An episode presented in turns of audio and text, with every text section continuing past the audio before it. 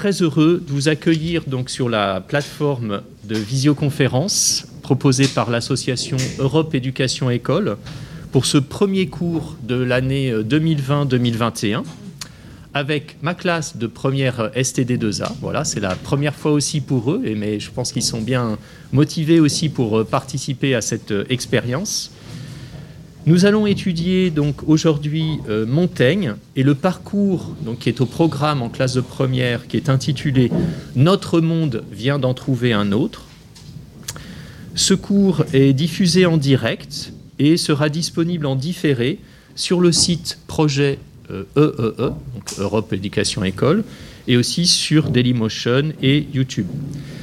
Voilà, donc je, voulais signaler aussi, j'avais le plaisir d'accueillir aujourd'hui donc euh, Morgane Avellaneda, donc une ancienne élève, voilà, brillante et qui est aujourd'hui euh, professeure aussi à, l'université, qui, pourra voilà, nous écouter, euh, intervenir, poser une question, faire des remarques comme elle le souhaite au moment qu'elle qu'elle souhaitera justement. Voilà, je la, je la, vois sur mon écran et vous la verrez aussi apparaître tout à l'heure. Alors nous commençons maintenant, parce que nous avons beaucoup de, travail sur cette courte, courte séance.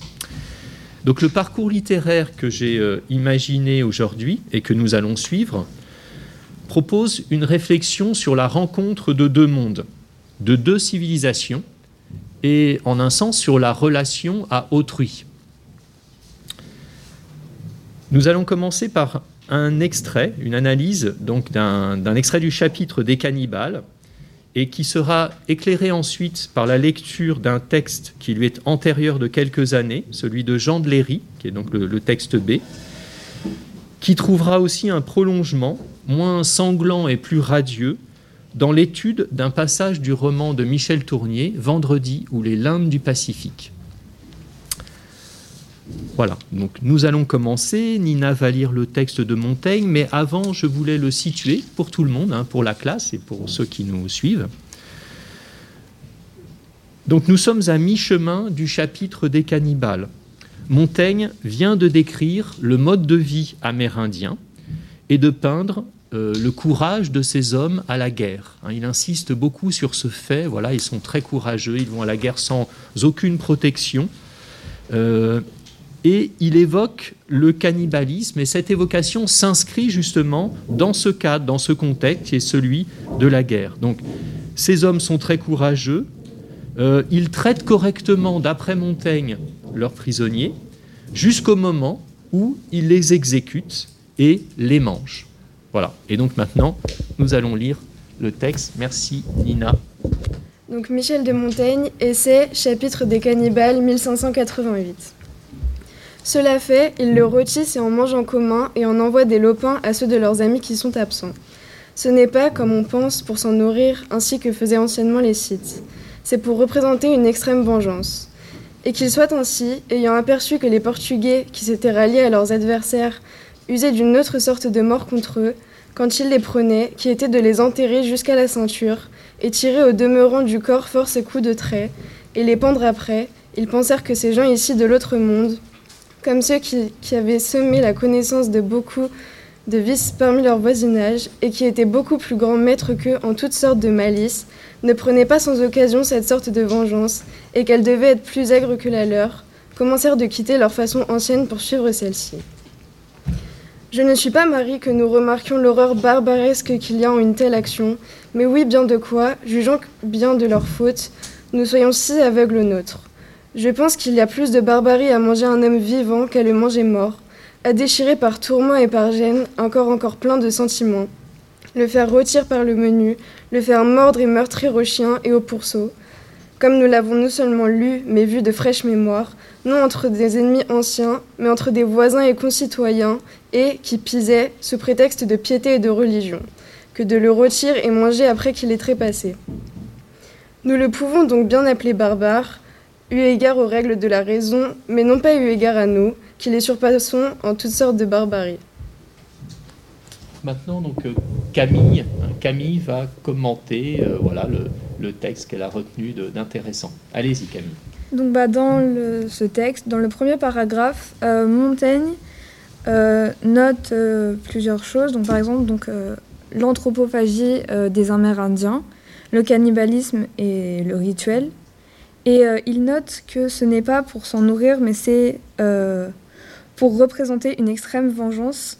Donc ce n'est pas de la torture et ce n'est pas forcément le plaisir de tuer, contrairement aux Portugais, qui, où il écrit usaient d'une autre sorte de mort contre eux, enterrés jusqu'à la ceinture, tirés au demeurant des coups de force, coups de trait, pour les pendre ensuite.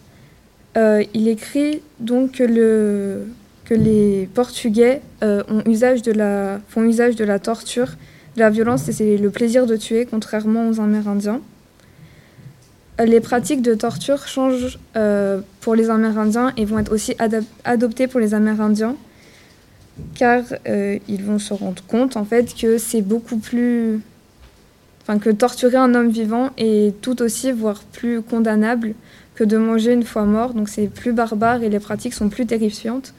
Car les Amérindiens ils faisaient preuve de cannibalisme pour euh, aussi faire peur aux autres tribus. Et ils ont remarqué que les Portugais et torturer euh, vivants c'était plus terrifiant. Dans le paragraphe 2, euh, il y a l'idée qu'on manque de lucidité sur soi, car il écrit que leur faute et nous soyons si, aveugles aux nôtres. C'est-à-dire que on voit souvent la faute des autres, mais rarement on se remet pas en question et on remet souvent en question les pratiques euh, que l'on ne connaît pas. Et donc, comme je disais, c'est plus barbare de, pour Montaigne, c'est plus barbare de torturer un homme vivant que de le manger mort. Voilà, merci, je vais faire un, petit point. Voilà, merci beaucoup donc à, Nina pour la lecture et donc à, Camille aussi pour le, commentaire. Vous avez vu euh, vraiment les, points importants, me semble-t-il. Euh, donc effectivement, dans cette comparaison qui est faite entre euh, les tortures hein, pratiquées euh, couramment finalement par, ici on le voit, les, soldats portugais, hein, mais dans bien d'autres occasions aussi, et puis donc ce, que font les cannibales, Montaigne semble choisir, hein. il semble dire finalement, et c'est d'ailleurs sa conclusion, je pense qu'il faut le rappeler, euh, après ces, différents exemples qu'il prend de, pratiques qui sont, qui sont toutes finalement condamnables, c'est ce que nous comprenons, il, précise bien, euh, nous pouvons les appeler barbares, mais non pas eu égard à nous, qui les surpassons en toutes sortes de barbarie. Hein. donc ici, finalement, euh, il revient sur cette notion. Vous vous souvenez que c'était le premier texte que nous avons étudié justement, hein, dans lequel il discutait du sens du mot barbare et dans lequel il disait que finalement chacun appelle barbarie ce qui n'est pas de son usage. Donc voilà, nous donnons un sens au mot barbare qui sans doute hein, pas, ne, convient pas en quelque sorte. Hein. Nous voyons la barbarie chez l'autre, mais ce que dit Montaigne, c'est que nous devons aussi finalement faire comme un retour sur nous-mêmes, c'est-à-dire voir en quelque sorte le barbare qui est en nous. Hein. et c'est là ce sur quoi il insiste. En un sens, Montaigne nous parle tout autant et cherche tout autant et davantage à condamner en quelque sorte les pratiques des Européens qui ont exterminé hein, une, grande partie de, une grande part de, ces peuples, plutôt que euh, de, condamner finalement cette pratique du, cannibalisme. Et en cela, finalement, il s'oppose aux préjugés de ses contemporains. Hein. et tout le chapitre est orienté finalement sur cette, cette idée qu'il faut renverser en quelque sorte les, ces, préjugés, ne, pas, ne pas continuer à les juger de cette manière-là, plutôt jugeons de nos propres fautes, jugeons de nos propres actions. Hein, c'est vraiment ça qui est au, cœur de la, réflexion de Montaigne, me semble-t-il. Alors, dans le texte, il y avait juste une petite chose que je voulais demander à, Camille avant que nous reprenions la, lecture ensuite du texte B, c'est euh, peut-être un, un, petit mot de commentaire sur la parenthèse qui est là dans le texte. Euh, donc, euh, comme nous l'avons non seulement lu, mais vu de fraîche mémoire, non entre des ennemis anciens, mais entre des voisins et concitoyens, et qui pisait, sous prétexte de piété et de religion. Alors, quel sens donner à cette phrase ici, cette proposition qui est placée entre parenthèses? Je vous donne la parole. Donc, euh, Montaigne fait une référence à la Saint-Barthélemy du 24 août 1572. Euh, bah, donc, c'est un contexte de guerre civile. Et euh, vu que ce texte a été édité et écrit un, petit peu avant, mais en 1588, peu après. Un peu après, pardon. Euh, il note bien que c'était assez récent et que nous avons aussi fait acte de barbarie. Mmh. Donc euh, que les Amérindiens, bah, c'était finalement on pouvait se comparer un petit peu, qu'il fallait aussi qu'on regarde près de nous pour euh, la guerre civile et mmh. le massacre qui a été fait à la Saint-Barthélemy. Et j'ajouterais donc juste, enfin, juste un, petit mot avant de passer la parole. Donc, qui pisait sous prétexte de piété et de religion. Donc ce qu'il souligne ici, c'est que ces massacres, non seulement ont été faits entre personnes qui étaient des proches, hein, donc, euh, donc euh, entre des ennemis anciens, entre des voisins et concitoyens. Donc il parle là vraiment de guerre civile, de guerre entre des personnes qui peut-être habitent dans le même quartier, vous voyez, hein, qui sont des voisins et qui du jour au lendemain euh, vont s'entretuer. Voilà. Et puis d'autre part, où vont être, certains vont être massacrés par, par les autres. Et puis c'est sous le prétexte de la piété de la religion. Donc vous voyez, c'est un, facteur aggravant en quelque sorte. C'est-à-dire que c'est au nom de la religion que certains vont euh, massacrer. Voilà. Merci bien. Donc maintenant, je vais passer euh, la parole à Jadlilov qui va lire le texte 3. Mais avant ça, je fais juste toute petite présentation, le texte 2, pardon, hein, toute petite présentation euh, voilà, pour euh, rappeler certaines choses. On a vu des extraits ensemble déjà de, textes de cet auteur, mais je voulais le, rappeler quelques éléments. Donc Jean de Léry, hein, qui, a vécu, lui, un peu moins d'un an au Brésil, décrit dans son Histoire d'un voyage fait en la terre du Brésil, qui est publié en 1578, donc c'est juste deux ans avant le premier livre des essais qui comporte le chapitre des cannibales, 1580. Hein, Il décrit les mœurs des autochtones, donc les Tupinamba, auprès de, desquels il a vécu quelques mois. Il décrit précisément le rituel anthropophage en lui donnant un sens. Euh, d'après lui, il s'agit de se venger et inspirer aux ennemis l'effroi. Hein, donc lui aussi, finalement, va euh, non pas justifier, mais expliquer et dire que cette pratique hein, n'est pas euh, pur euh, massacre en quelque sorte, mais qu'elle a un sens? Voilà, hein. il s'agit d'agir envers l'autre. Il donne un sens à ce rituel. Ça, c'est un, élément que je voulais souligner, souligner, pardon. Mais il ne s'arrête pas là. Et dans un long développement, il va évoquer justement les guerres qui ont eu lieu en France simplement quelques, quelques années auparavant. Voilà, donc je cède la parole à Jadlilov pour la lecture et quelques mots de commentaire. Texte B, Jean de Léry, Histoire d'un voyage fait en la terre du Brésil, 1578. Je pourrais encore amener quelques autres semblables exemples. Touchant la cruauté des sauvages envers leurs ennemis, n'était-il qu'il me semble que ce que ce qu'en est dit est assez pour faire avoir horreur et dresser à chacun les cheveux en la tête? Néanmoins, afin que ceux qui liront ces choses tant horribles exercées journellement entre ces nations barbares de la terre du Brésil pensent aussi un peu de près à ce qui se fait par deçà parmi nous. Si on veut venir à l'action brutale de mâcher et manger réellement, comme on parle, la chair humaine, ne n'en est-il point trouvé en ces régions de par deçà, voire même entre, ceux qui portent le titre de chrétiens, tant en Italie qu'ailleurs, lesquels, ne s'étant pas contentés d'avoir fait cruellement mourir leurs ennemis, n'ont peu rassasié leur courage. Sinon, en mangeant de leur foi et de mourir, leurs oh, sinon en mangeant de leur foi et de leur cœur. Je me rapporte aux histoires, et sans aller plus loin, en la France, quoi. Je suis français, je me fâche de le dire, durant la sanglante tragédie qui commença à Paris le 24 août 1572, dont je n'accuse point ceux qui n'en sont pas cause, entre autres actes horribles à raconter, qui se perpétrèrent lors par tout le royaume, la graisse des corps humains, qui, d'une façon plus barbare et cruelle que celle des sauvages, furent massacrés dans Lyon, après être, retirée de la rivière de Saône. Ne fut-elle pas publiquement vendue aux plus offrants et derniers enchérisseurs? Les foies, cœurs et autres parties des corps de quelques-uns ne furent-ils pas mangés par les furieux meurtriers dont les enfers ont horreur? Semblablement, après qu'un nommé cœur de roi faisant profession de la religion reformée dans la ville d'Auxerre fut misérablement massacré, ceux qui commirent ce meurtre ne découpèrent-ils pas son cœur en pièces, l'exposèrent en vente à ses haineux, et finalement l'ayant fait griller sur les charbons, assouvissant leur rage comme chien matin, en mangèrent.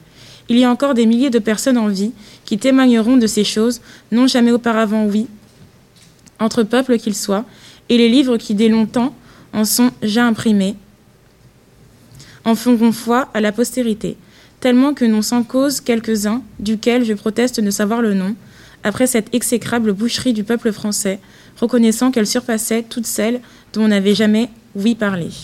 Dans ce texte, euh, Jean de Léry, donc il parle, euh, donc euh, il met en parallèle du coup d'abord le cannibalisme et le fait de mâcher, bah, de mâcher la chair humaine et de manger ça, en parallèle avec ce qui s'est passé, donc le massacre de la Saint-Barthélemy, en disant que c'est tout aussi horrible parce qu'on a tué des gens, donc on leur a enlevé leur, leur leur cœur, même si on les a pas mangés, et qu'il parle notamment du roi, donc donc on les a pas mangés, mais on, a fait, euh, enfin, il met en parallèle les deux pratiques qui sont tout aussi euh, horribles et l'action brutale.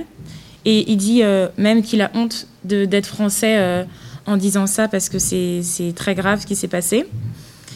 Et que, et que eux, c'est quand ils faisaient ça, c'était vraiment, vraiment c'était au-delà de la vengeance. Ils étaient vraiment furieux, c'était c'était horrible. Alors que là, il parlait quand même, on parlait quand même que du fait que le cannibalisme était quand même comment dire, c'était quand même euh, assez rare. Alors que là, il dit bien que c'est journellement, enfin c'est souvent, c'était tous les jours que ça se passait, donc euh, c'est beaucoup plus fréquent. Euh, et que c'est contre les ennemis, et qu'ils disent, ils osent dire que ce sont des chrétiens, que ce sont les chrétiens d'Italie, donc ceux qui croient en Dieu, qui, qui, font, ce genre, qui font ce genre de choses.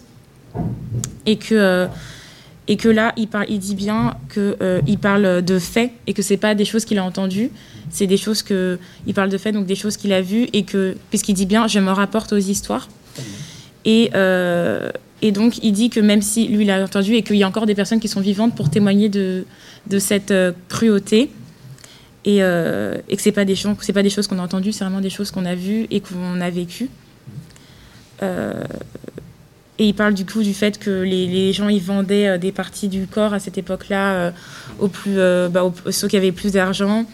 Et il décrit vraiment bien le, massacre de la de la Saint-Barthélemy et que ça s'est perpétré donc loin et qu'il il dit même qu'il n'a pas besoin d'aller loin pour chercher la cruauté des êtres humains.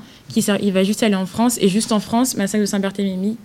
Alors que là, bah, les barbares, bah, c'est enfin les barbares, les ceux qui s'appellent les barbares c'est c'est pas c'est on va dire équivalent voire pire ce que font ce qui s'est passé à Saint-Barthélemy. Très bien. Voilà. Très juste. Bien. Merci beaucoup. Alors je vais reprendre. Euh, Alors effectivement, je, voulais juste revenir en, quelques mots hein, sur ce qu'a dit euh, Jade Lilov, mais qui était, qui était vraiment intéressant et qui a vu euh, les, les, points importants. donc effectivement, Jean de Léry euh, montre, enfin rappelle à quel point cette euh, barbarie, euh, ces, horreurs, ce qu'il nomme d'ailleurs boucherie du peuple français, hein, a été vécu. Il y a de nombreux témoins de toutes, toutes ces actions. Voilà, tout ceci n'est pas, pas inventé, tout ceci n'est pas imaginaire. Hein. Donc, de la même manière que les, peuples autochtones, donc amérindiens, peuvent pratiquer hein, le cannibalisme, eh bien, on trouve des faits tout aussi horribles hein, euh, dans, euh, tout, tout, près de tout près d'eux, hein, tout près ici de, Lyon. Alors il, parle de la Saint-Barthélemy, il est question aussi de Lyon, voilà. Et je voulais juste rappeler une chose, c'est que ces événements de la Saint-Barthélemy qu'on associe à la ville de Paris, en fait, se sont diffusés, hein, et donc on a eu comme ça de terribles exactions et de terribles massacres, euh, à la fois à Angers, à Lyon et dans, beaucoup d'autres villes en France. Voilà. Et donc, pensez bien aussi une chose que nous n'avons pas rappelé, c'est que Jean Léry était protestant, et évidemment ces massacres, ce sont les protestants qui en ont été la cible, et il était particulièrement, euh, je dirais, sensible, évidemment, à ces faits. Ce que je voulais faire noter, c'est que Jean de Léry prend soin finalement de décrire vraiment en détail ces faits, et là, il fait référence explicitement à la Saint-Barthélemy, ce que ne fait pas Montaigne. Montaigne, lui, reste dans un, je dirais, dans un discours qui est davantage une démonstration plus générale, euh, qui, a un peu plus de recul en quelque sorte, et il ne cite pas euh, comme ça un grand nombre de faits montrant la, barbarie, la cruauté. Hein. il, voilà, il reste dans un propos euh, qui est un peu plus abstrait, je dirais, mais qui est au service de sa démonstration qui est que nous ne devons pas finalement juger de l'autre en ayant essentiellement des préjugés. Soyons attentifs à ce que nous sommes capables de faire, voilà, et cette idée que, en un sens, euh, euh, nous, sommes tout autant capables de, cruauté que, ces hommes-là. Euh, un, point aussi que je voulais souligner, avant de passer la parole, c'est que ce qui, est raconté ici, donc ces corps qui ont été repêchés dans le Rhône euh, et qui sont ensuite, dont on va ensuite extraire la graisse pour la vendre ici, ça nous fait penser, bien évidemment, ces crimes-là, euh, aux crimes euh, nazis hein, dans les camps d'extermination, avec cette exploitation du corps, du corps humain. En un sens, ce que nous décrit ici Jean de Léry, c'est euh, une négation de l'être humain. Quand on s'en prend à son corps après sa mort hein, et qu'on va ainsi l'exploiter hein, de, façon horrible, il y a comme une, véritable, une totale négation de l'autre hein, qui s'opère. Et on, voit à quel point Jean de Léry est sensible à cela. Il est ému, on, le, sent bien en, lisant ce texte. il est euh, comme affolé par l'horreur des crimes qui, sont euh, énoncés ici. Voilà. J'espère avoir, quand nous avons vu les, éléments euh, essentiels, hein, voilà, ces, corps sont rendus à l'état d'objet en quelque sorte, et il y a comme une négation de l'humanité qui s'opère à ce moment-là. Euh, en un sens, là, nous sommes allés bien plus loin dans la, barbarie que, d'autres n'auraient su le faire. Voilà, et c'est pour ça que ce qui peut justifier ce propos, je suis français je me fâche de le dire. Hein. Ici, il, y a comme une sorte de honte, en quelque sorte, d'avoir pu être témoin de cela, d'avoir été même peut-être témoin passif, parce que lui-même ne, pouvait pas intervenir et ne, pouvait pas agir véritablement. Voilà. Bien, alors, c'est vrai que là, nous sommes dans des, propos qui, sont... Euh, euh, malgré tout très, très graves et, euh, et qui nous, nous présentent des, actions absolument horribles. Je voulais, pour en venir peut-être à un, propos un peu plus heureux et imaginer que la, rencontre entre deux civilisations n'est pas que massacre, hein, et la rencontre avec l'autre peut être aussi synonyme d'amitié euh, ou d'amour. Pouvoir lire donc le, texte de euh, Michel Tournier, hein, et je vais céder la parole à Karl dans, quelques instants, mais je voulais rappeler, puisque tous les élèves qui sont ici et les autres qui pourront écouter ne connaissent pas nécessairement cette, euh, œuvre, euh, je voulais voilà, la, situer, euh, essayer de, la présenter. Donc Michel Tournier propose dans son roman qui est intitulé Vendredi ou les limbes du Pacifique, hein, dont il a donné une version donc, propre à la littérature de jeunesse qui est Vendredi ou la vie sauvage. Donc il propose une réécriture du mythe de Robinson. Son personnage euh, qui a fait naufrage sur une île déserte, comme Robinson, euh, a imposé sur cette île, dans cette île, son mode de vie occidental, son organisation, comme un, ordre qu'il impose à la nature. Il va cultiver la terre, il va euh, donc élever des, animaux, il construit une demeure, voilà. donc tout ce, il réorganise en quelque sorte le mode de vie qu'il avait connu auparavant. Ensuite, il va sauver et recueillir donc un indigène qu'il va nommer vendredi, indigène qui lui-même allait être victime euh, d'un rituel anthropophage. Lui-même allait être exécuté et dévoré vraisemblablement. Donc ici, il introduit, vous voyez, cette thématique du cannibalisme à l'intérieur de son roman, à travers Vendredi, donc la victime de ce rituel qui a été sauvée hein, par euh, donc Robinson. Mais il, le sauve certes, hein, il le sauve, mais il en fait aussi son serviteur, son esclave. Donc il va en quelque sorte aussi euh, nier hein, son, altérité, si on peut dire, et il va chercher à le transformer, hein, à le mettre à son service, le convertir. Il y arrive d'ailleurs euh, assez, enfin, assez mal en quelque sorte. Vendredi euh, accepte, bon voilà, il est reconnaissant avec Robinson qu'il l'a accueilli, mais euh, voilà, il se plie, euh, mais je dirais sans, sans, vraiment entrer dans le système de vie de Robinson. Et à la suite d'une explosion qui va finalement remettre en cause tout ce mode de vie, Robinson va redécouvrir en quelque sorte qui est vendredi. C'est-à-dire que celui qu'il avait nié, celui qu'il avait traité comme un esclave, eh ben, d'un seul coup, il va le voir de nouveau, il va reconnaître finalement l'altérité, de cet homme. Et c'est ce texte que nous allons lire avec Karl maintenant. Voilà, merci, vas-y. Alors, texte C. Michel Tournier, Vendredi ou les limbes du Pacifique, 1967. Logbook. Rien d'étonnant quand j'y songe que l'attention presque maniaque avec laquelle je l'observe. Ce qui, est incroyable, c'est que j'ai pu vivre si longtemps avec lui, pour ainsi dire, sans le voir. Comment concevoir cette indifférence, cette cécité, alors qu'il est pour moi toute l'humanité rassemblée en un seul individu? Mon fils est mon père, mon frère est mon voisin, mon prochain, mon lointain. Tous les sentiments qu'un homme projette sur ceux et celles qui vivent autour de lui. Je suis bien obligé de les faire converger vers ce seul autrui. Sinon, que deviendrait-il? Que ferais-je de ma pitié et de ma et de ma haine, de mon admiration et de ma peur, si vendredi ne m'inspirait pas en même temps pitié, haine, admiration et peur. Cette fascination qu'il exerce sur moi est d'ailleurs en grande partie réciproque. J'en ai eu plusieurs fois la preuve. Avant-hier notamment, je somnolais étendu sur la grève quand il s'est approché de moi. Il est resté debout un long moment à me regarder, flexible et noir, silhouette sur le ciel lumineux. Puis il s'est agenouillé et a entrepris de m'examiner avec une intensité extraordinaire.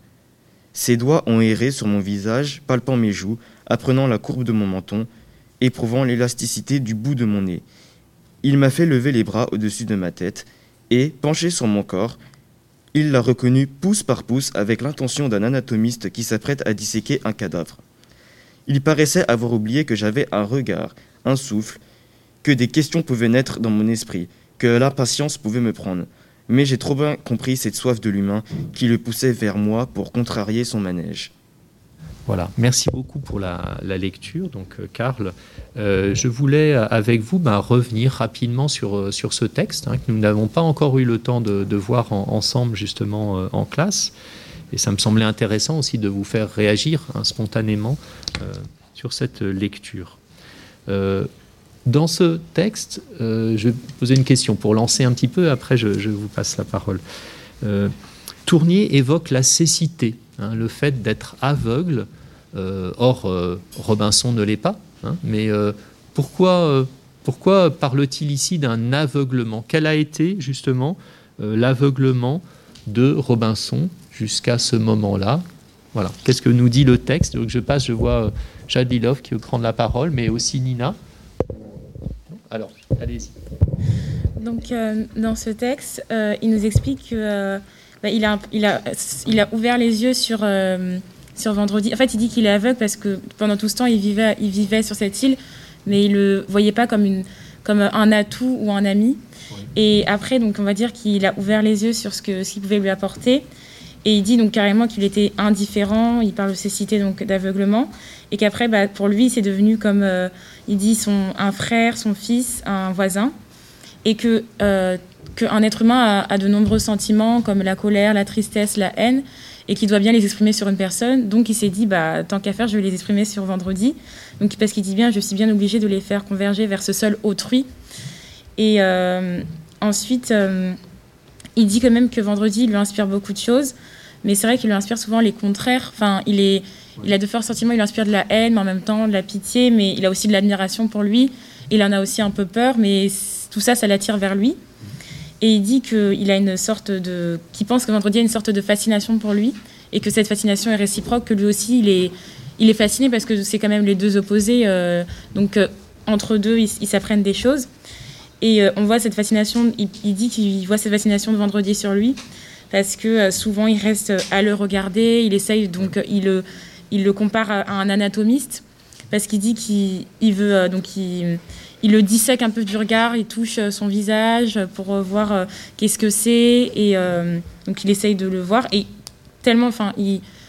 Enfin, Vendredi le considère un peu comme un objet d'observation plus qu'un humain, puisqu'il dit même que qu'il a l'impression qu'il que il ne sait pas qu'il euh, a un esprit, qui peut respirer, qui peut.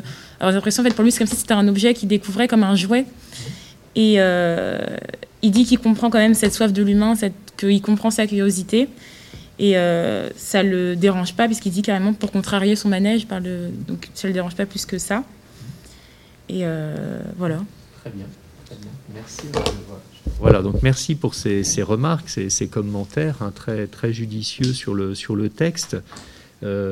effectivement, ici, l'aveuglement de Robinson, c'est l'aveuglement d'un homme finalement qui n'a pas su voir l'autre. Hein. vendredi, finalement, pour lui, il l'avait rangé immédiatement dans le rang des indigènes, vous voyez, de, ces gens qui finalement ne méritaient pas véritablement son attention et qui devaient être euh, euh, presque immédiatement, en quelque sorte, euh, ravalés au rang d'esclaves. Hein. et tout de suite, il l'a, même s'il l'a sauvé, immédiatement, il a cherché à l'utiliser. Voyez, c'est le, il, a cherché à, en faire un serviteur, quelqu'un qui, lui permettrait en quelque sorte peut-être de moins travailler. Voyez, il l'a exploité en un sens. Hein, euh, et n'a pas vraiment respecté ce qu'il ce était. Hein. C'est ça l'élément qui, semble important, intéressant à noter. Et puis là, maintenant, il le redécouvre. Hein. Il va redécouvrir en quelque sorte son humanité. ça, c'est un, élément euh, qui semble important. Euh, et comme le disait euh, Jad Lilov, évidemment, ce qui, est euh, frappant, c'est que comme c'est la seule personne qui, est présente sur cette île, finalement, jusqu'à maintenant, il, était seul. Vendredi était là, mais en un sens, c'est comme si, malgré tout, il était seul. Et là, d'un seul coup, il le redécouvre, donc il peut faire converger vers lui tous les sentiments qu'il éprouve. Hein. Comment éprouver de l'amour, de la haine, euh, de l'amitié, euh, etc. Si, jamais on est en présence d'un autre, finalement tous les sentiments que nous vivons, tout ce qui constitue notre existence, est lié en un sens à la présence de l'autre. Hein. Et donc il va maintenant pouvoir euh, en quelque sorte revivre, renaître. Hein. pour lui c'est une renaissance parce que tous ces sentiments, il va pouvoir les éprouver de nouveau. Voilà. À travers justement euh, la présence de l'autre. Et puis, je voulais juste revenir une, dernière chose sur cette expression, la soif de l'humain, hein, qu'a bien souligné euh, Jade Lilov. Effectivement, cette soif du, de l'humain qui est placée en italique dans, dans le texte, on voit que déjà c'est comme une curiosité. Effectivement, Vendredi est en train de d'examiner le corps de Robinson. Hein, il le laisse faire comme si lui-même était un, petit peu comme une chose, mais vous voyez qu'il n'y a rien de négatif là-dedans finalement. Euh, c'est une manière de nous dire que déjà l'autre suscite notre curiosité. Il est différent. Hein. Euh, vendredi à la peau noire, lui est blanc.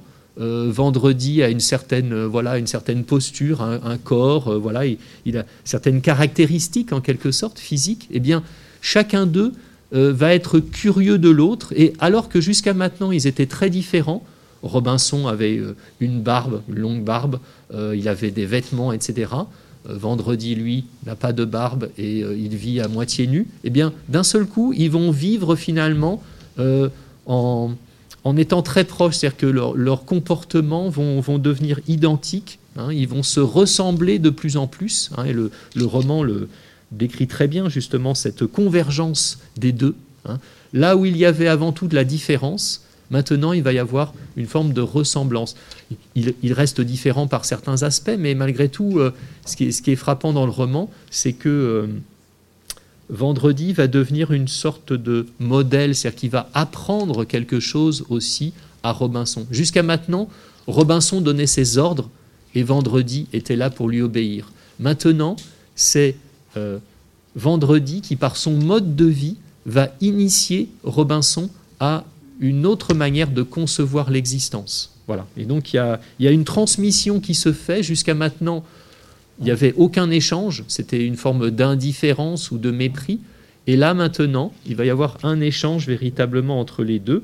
Et cette image d'un homme qui examine l'autre, en un sens, c'est, le, c'est comme les prémices de cet échange qui a lieu entre les deux, de cette relation et de cette euh, renaissance. Voilà ce qui me semblait euh, ici euh, important à, souligner. Alors je voulais, avant que nous terminions, euh, pouvoir passer la parole ben, déjà peut-être à certains d'entre vous qui peuvent être dans la salle ou parmi ceux qui sont là à côté de moi. Est-ce que vous aviez une remarque ou est-ce que vous pouvez dire bah, peut-être le, texte qui vous a plu, qu'est-ce qui vous a intéressé déjà? Et puis aussi, si on pouvait passer la parole à Morgane juste quelques instants, ça serait une bonne chose. Est-ce que alors, Morgane, est-ce que tu, pouvais, tu voulais prendre la parole ou poser une question, etc., ou euh, nous dire ce que tu avais euh, noté, toi, de, ton côté? Euh, Ce que je voulais relever, c'était plutôt un, point commun à mes yeux dans les trois textes, mais en fait, dans, à mon sens, une grande part de la littérature qui parle de la différence. J'ai la sensation que ce que les trois textes mettent en avant, c'est la découverte du fait que l'être qui est différent est un être humain, en réalité le fait qu'il y a euh, humanité, alors que lorsque l'être euh, appartient, enfin l'homme appartient à une civilisation qui est trop lointaine par la distance.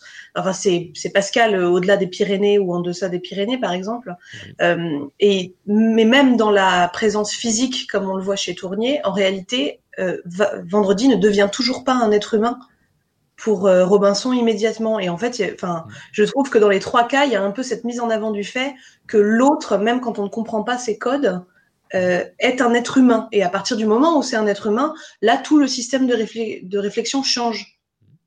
Et ça m'a fait penser, par exemple, aussi à la controverse de Valladolid, où en fait, tout le débat est un débat sur l'humanité des autres, euh, mais à partir de codes sociaux euh, et, généraux qui n'appartiennent pas du tout à la culture qu'on juge. Et donc, pour finir, euh, dans la continuité de ça, euh, je remarquais aussi que dans le cas des trois textes, il y a une question de chrétienté aussi, même si elle est dite plus ou moins ouvertement. Mais chez Tournier, il y a une question de, de croyance. C'est un auteur qui est, qui est chrétien. Euh, et en fait, du coup, cette, ce rapport de l'humanité de l'autre, il est très souvent dans le, ils ne sont pas chrétiens et donc ils portent des valeurs différentes. Euh, et je me demandais, mais ça c'est une question ouverte, si dans une littérature plus contemporaine, qui est plus largement euh, éloignée de la chrétienté, on est vraiment sorti de ça. Or, de ce que j'en vois moi, euh, on continue à, enfin, très rapidement, le, le stéréotype est que l'être qu'on ne comprend pas, en fait, n'est pas vraiment considéré comme un être humain. Il y a quelque chose dans l'humanité qu'on ne prend pas en compte. Très bien, merci, merci beaucoup pour tes remarques. La réflexion de, de Morgane Avellaneda était que, en un sens, chacun de ces textes nous montrait que euh, lorsque le, lorsqu'on ne comprend pas l'autre, hein, lorsque euh, finalement on cherche à l'exterminer ou lorsqu'on on est dégoûté par euh, ses, pratiques, etc., hein, comme l'exemple meilleur c'est celui de, ce cannibalisme justement, mais en un sens, ce qui est remis en cause, c'est l'humanité de l'autre. Hein. en un sens, l'autre est, déshumanisé. Nous, ne savons pas, en quelque sorte, reconnaître son humanité. Hein. dans cette, voilà, il y, a une négation. J'avais fait moi-même référence ici à la barbarie nazie, en, voyant l'exploitation des corps qui, a été faite là, dans ces circonstances euh, tragiques de, la Saint-Barthélemy. Et effectivement, euh, le, disait Morgane, dans le texte de Michel Tournier, nous voyons que, euh, en un sens, euh, Robinson ne sait pas reconnaître en vendredi, véritablement au début, un être humain. Il va y avoir comme une initiation avant qu'il puisse reconnaître en lui l'humanité. Il va falloir qu'il passe par une sorte d'épreuve. Alors il y a cette explosion, et puis après il va comprendre que son mode de vie va remettre en cause ses propres croyance, son propre mode de vie, et seulement ensuite il pourra voir vendredi tel qu'il est. Hein. donc euh, il y a vraiment l'idée d'une renaissance. Hein. il a dû se, se, démunir, il a dû euh, enlever ses vêtements, il a dû finalement euh, renaître au monde pour ensuite pouvoir voir véritablement qui est vendredi et le voir aussi comme un être humain et pas seulement comme une chose qu'on utilise. D'accord? Voilà, et effectivement, c'est un, élément euh, très, très important, l'idée que, et qu'on trouve déjà chez Montaigne, hein, cette idée que finalement, euh, les, ceux qu'on appelle barbares, ce sont finalement ceux que nous, dont nous ne savons pas voir finalement l'humanité. Hein. Et donc, quand Montaigne euh, décrit les, pratiques c'est ce que nous étions en train de voir en, cours là, dernièrement. Quand Montaigne décrit euh, les pratiques des Amérindiens, c'est-à-dire euh, ils ont leur propre boisson, ils ont leur habitat, ils ont, il y a certaines relations entre les hommes et les femmes, ils ont certaines valeurs. On leur dit il faut montrer de la bravoure à la guerre et il faut montrer l'amour pour leurs femmes. Eh bien, tout ceci montre qu'ils cherchent à restituer en quelque sorte à quel point ces êtres-là sont à la fois proches hein, de nous, malgré les différences, et surtout profondément humains. C'est-à-dire ce sont des êtres qui ont une culture hein, très différente, mais voilà, il y a cette question de la culture aussi qui, entre en jeu. Montaigne a commencé par dire qu'ils étaient des, êtres euh, sauvages en disant qu'ils étaient fruits de la nature. Et ensuite, finalement, dans son argumentation, il va y avoir une évolution. Il ne les voit plus seulement comme fruits de la nature, en quelque sorte bons sauvages, mais aussi comme euh, êtres humains ayant pleinement euh, des croyances, des rituels, euh, des connaissances, etc., une certaine vision du monde, et donc ils deviennent humains à part entière. Et à partir de ce moment-là, en quelque sorte, il leur a restitué leur humanité, et il a attiré notre attention sur le fait que nous devons avant tout porter un regard sur nos propres pratiques aussi et euh, un regard critique sur ce que nous sommes, nous aussi, capables de faire. Hein. La barbarie, ce n'est pas que l'autre. Voilà. Bien, merci beaucoup pour cette, euh, cette intervention. Je ne sais pas s'il y avait aussi quelques remarques que vous vouliez faire. Ou, Oui, bien sûr. Voilà, je passe la, voilà, le micro à Camille. Voilà, oui, oui, bien sûr. Allez-y. Euh, vous avez déjà dit beaucoup de choses, mais du coup, oui, je voulais revenir juste sur euh, le fait que c'est pas dans les trois textes, c'était pas exprimé de la même façon, et c'est vraiment très, beaucoup exprimé dans le texte C de Michel Tournier. Le fait que bah, l'humanisation, que une fois qu'en fait on comprend les coutumes ou les, le mode de vie des, des personnes ou des humains que, que l'on connaît pas, ils reprennent tout de suite toute leur humanité. Donc dans le texte C, c'est Vendredi était considéré par euh, Robinson comme plutôt comme une chose. Il n'a pas cherché à comprendre euh, son mode de vie ou des choses comme ça. Il a surtout s'est dit bon bah lui ça va être euh, bah, une chose qui va juste me servir. Et à la fin du, vers la fin du texte, bah, il comprend, enfin quand vendredi l'examine, on va dire, il comprend qu'il a aussi une curiosité comme lui un certain émerveillement. Et du coup, il reprend toute l'humanité euh, de vendredi. Tout comme euh, le texte euh, B, où c'est beaucoup moins explicite sur le texte de Jean de Léry. Mais tous les textes ont, ont ce lien-là et aussi le, texte, le lien de la barbarie et de la violence. C'est juste que dans le texte de Montaigne, c'est plus la l'incompréhension, on va dire, des coutumes euh, des Amérindiens et la barbarie entre les Portugais et les Amérindiens qui est exprimée sur euh, le texte de Jean de Léry. C'est vraiment euh, une grande référence à la Saint-Barthélemy, donc qui exprime aussi la violence, mais qui exprime aussi un peu l'humanisation et la déshumanisation qu'on peut avoir vis-à-vis d'autrui. Et donc sur le texte C, bah, c'est vraiment axé sur euh, l'humain. Mmh,